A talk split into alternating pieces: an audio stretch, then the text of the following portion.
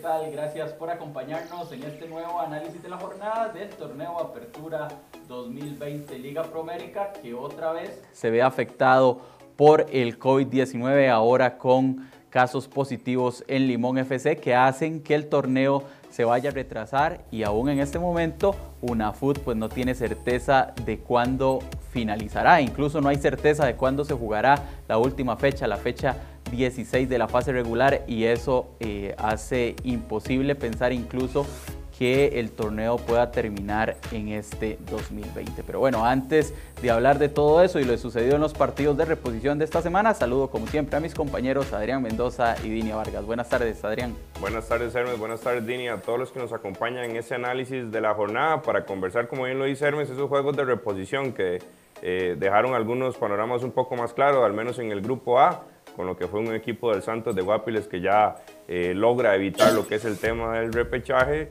y una Liga Deportiva La Jolense y Club Sport Herediano que están clasificados.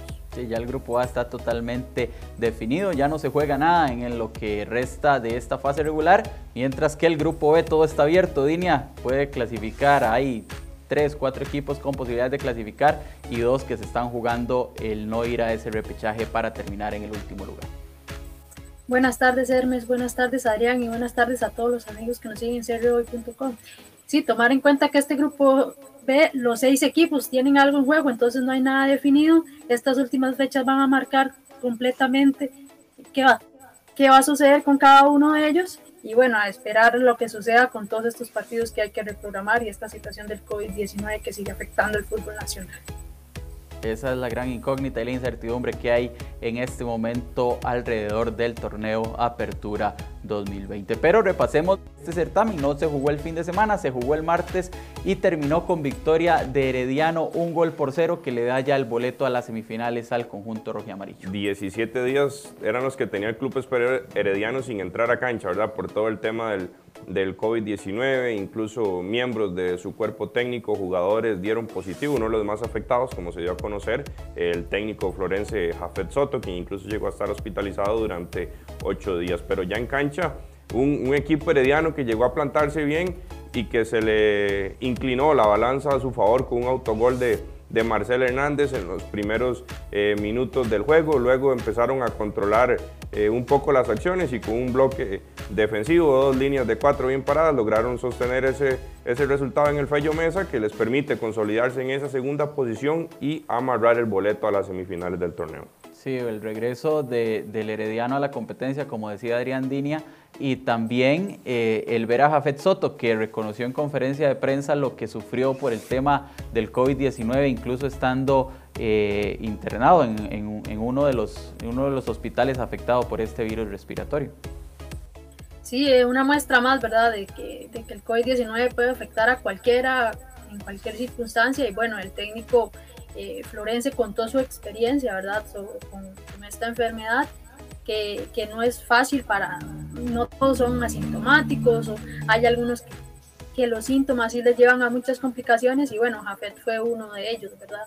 En el caso ya, hablando propiamente del encuentro, para Cartaginés, fue una oportunidad perdida, ¿verdad? De, de, ya casi ir afianzando lo que, lo que es el liderato y es lo que ha venido marcando el, campeonato, oportunidades perdidas. Guadalupe dejó ir su oportunidad, Saprissa ha tenido la oportunidad de ser líder, la ha dejado ir, Cartaginés de amarrar ese, ese primer lugar sin oportunidad, sin dejar eh, escapar opciones también, Limón, y San, y San Carlos. Entonces es algo que ha venido marcando el campeonato, además de lo que ha sido ¿verdad? La, la pandemia del COVID-19. Sí, y es que Cartaginés dejó ahí la posibilidad de, de acercarse a, a, a, ganar el grupo y dejó abierta la opción para que esa prisa eh, lo alcanzara, ¿verdad? En, este primer lugar del grupo B. Y eso es porque de inmediato repasamos el siguiente partido que se jugó esta semana y fue precisamente la visita del cuadro morado del equipo de Walter Centeno que fue a Leval Rodríguez a enfrentar al Santos. Una victoria lo hacía llegar a 26 puntos, eh, pero finalmente se tuvo que conformar con un 0 a 0 que lo deja todavía en segundo lugar y con opciones de ser líder, pero sí perdió una oportunidad importante de ya estar en lo más alto del grupo. Mientras el resultado no fue del todo positivo para el Saprissa, pese que siempre puntuar en condición de visitante se puede ver con buenos ojos. Aquí el gran ganador fue el equipo del Santos de Guapiles, ya que con esa unidad eh, que suman ante el Deportivo Saprissa en casa, les permitió finalmente marcar una, una distancia considerable con el equipo del Municipal Grecia y decirle por completo y del todo adiós a, a, esa incómoda lucha, ¿verdad? Por no quedar en la última posición del grupo y terminar peleando eh, por un repechaje en el tema del descenso. Y como lo dice usted, Hermes, en el caso del Saprissa, eh, un triunfo los hubiera, los hubiera metido aún más de lleno, ¿verdad? Y presionando al, al cartaginés, sin embargo, todo queda abierto en este grupo B. Sí, eh, en el tema de Grecia, sí, ya el equipo de Luis Diego Hernández sabe que tiene que preparar ese repechaje, esos dos partidos, mientras unos se están jugando semifinales y la opción de ir a disputar el título, Grecia ya sabe que tiene que ir a jugarse la posibilidad de no ser último, ¿verdad? Y comprar medio boleto de esos que nadie quiere, ¿verdad? Que es eh, pensando en el descenso eh, para, para, esta temporada. El Santos pues celebró ese empate 0 a 0, más allá de que estaba en casa y demás, le sirve mucho ese punto. Y Dinia, también en el Saprisa, lo que ha causado controversia es la expulsión de Mariano Torres. El argentino se fue del campo al minuto 89 por una acción contra Douglas López, luego de que le cometen una falta, le jalan la camisa, el árbitro pita, él sigue la acción y en algunos hablan de un trabonazo, otros de una patada, pues finalmente Cristian Rodríguez le saca la tarjeta roja a Mariano Torres y todo el mundo ha, tenido muchos criterios encontrados. Aprisa dice que es injusto, Pate sale en defensa de él. Santos ayer en redes sociales salió eh, con el video y demás diciendo que la acción era totalmente clara y que no querían que eh, su jugador finalmente también sufriera una sanción.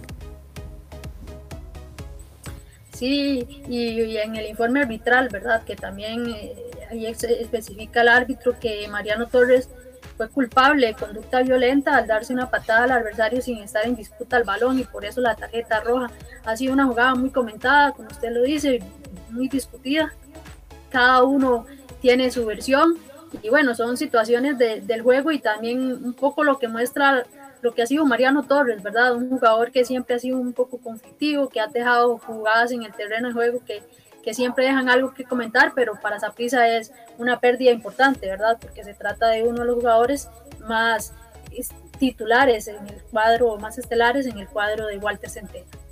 Sí, incluso Zaprisa presentó este, una solicitud de revisión de la jugada para que el tribunal disciplinario pues resuelva. Este mismo viernes tendrá que resolver tomando en cuenta que esa prisa tiene participación este fin de semana. Entonces, empate 0 a 0 entre Saprisa y Santos que definió completamente el grupo A.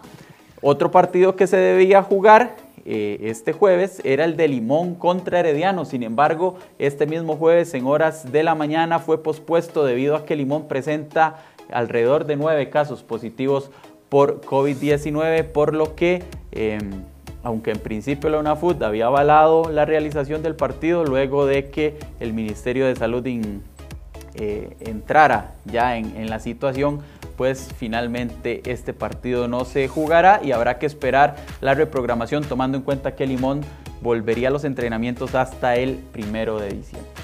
Fueron un total de eh, cinco jugadores del primer equipo, dos de alto rendimiento y tres miembros del cuerpo técnico. En total fueron 10 eh, del equipo de Limón que dieron positivo por COVID-19 y en principio el juego se mantenía en pie, pero como bien lo dice usted, Hermes, cuando el Ministerio de Salud eh, este, hace su intervención, giró una serie de órdenes sanitarias a diferentes jugadores del, primer equipo, entonces ya se volvía imposible que el equipo caribeño pudiese afrontar este juego ante el Club Sport Herediano en donde se juegan todo, ¿verdad? Ya que una victoria del equipo eh, limonense lo metería de lleno en busca de un boleto a, las semifinales en esa última jornada. Y ahora habrá que esperar que se juegue este partido, porque hasta que no se efectúe este compromiso entre Limón y Herediano no se puede jugar la fecha 16, la última fecha de la fase regular.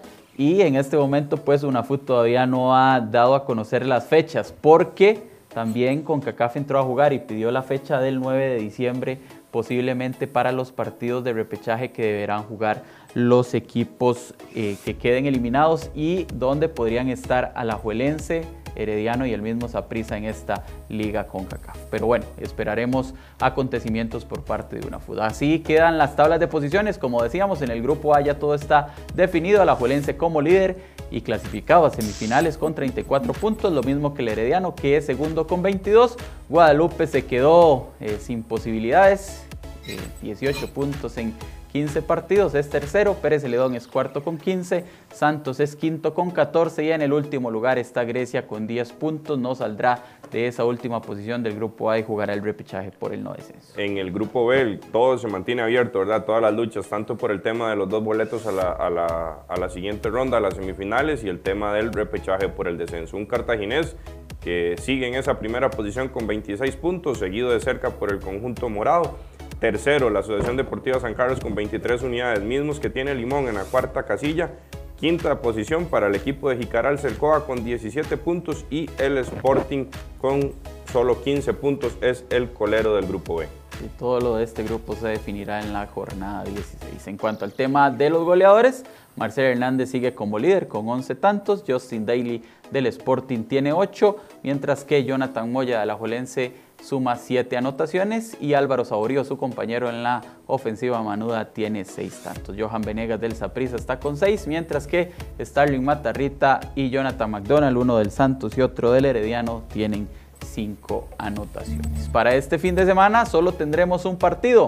Este domingo en el Estadio Nacional se jugará el clásico del buen fútbol. Herediano recibirá al Deportivo Saprissa a las 11 de la mañana. Un juego que para el Saprissa es fundamental porque eh, de ganarlo asumiría ya en solitario el liderato del grupo B y dependería de sí mismo, dependería de ellos terminar en esa posición eh, cuando le resta una fecha por jugar. Mientras que Herediano ya clasificado, pues em, llega, por así decirlo, tranquilo y sabiendo también que el martes tiene un partido por Liga con CACAF es más lo que se juega, sin lugar a dudas, ¿verdad? El, equipo del Deportivo Saprissa, no así el Herediano, que ya está, como bien lo dice usted, más relajado. Eso sí, recupera varias figuras, eh, siete, ocho jugadores son los que podrá contar eh, Jafet Soto para este compromiso, uno de los más atractivos siempre del torneo cuando se enfrentan estos dos, dos clubes. Y en el caso de los morados, siguen dependiendo de sí mismos, ¿verdad? Para terminar en esa primera posición, pero deberán demostrarlo el próximo domingo a las 11 de la mañana en el Estadio Nacional. Así es, y estarán muy pendientes el cartaginés, Limón y San Carlos, línea de lo que pueda hacer Saprisa y me imagino que ahí haciéndole el empujoncito al Herediano. Correcto, como vimos anteriormente por la tabla de posiciones, ¿verdad? Ese, ese grupo está muy peleado, nada está escrito y bueno, para estos tres equipos que usted mencionaba, lo que se dé en el terreno de juego del Estadio Nacional será fundamental para ir decidiendo poco a poco ese grupo B. A las 11 de la mañana entonces se jugará Herediano Saprissa, el único partido que tendremos este fin de semana en el torneo Apertura 2020 Liga Pro América. La información de este juego y toda la información del deporte costarricense e internacional usted la puede tener en cereoy.com. Gracias Adrián, gracias Dine, gracias a todos ustedes por acompañarnos. Recuerde que puede seguirnos en cereoy.com y a través de nuestras redes sociales. Buenas tardes.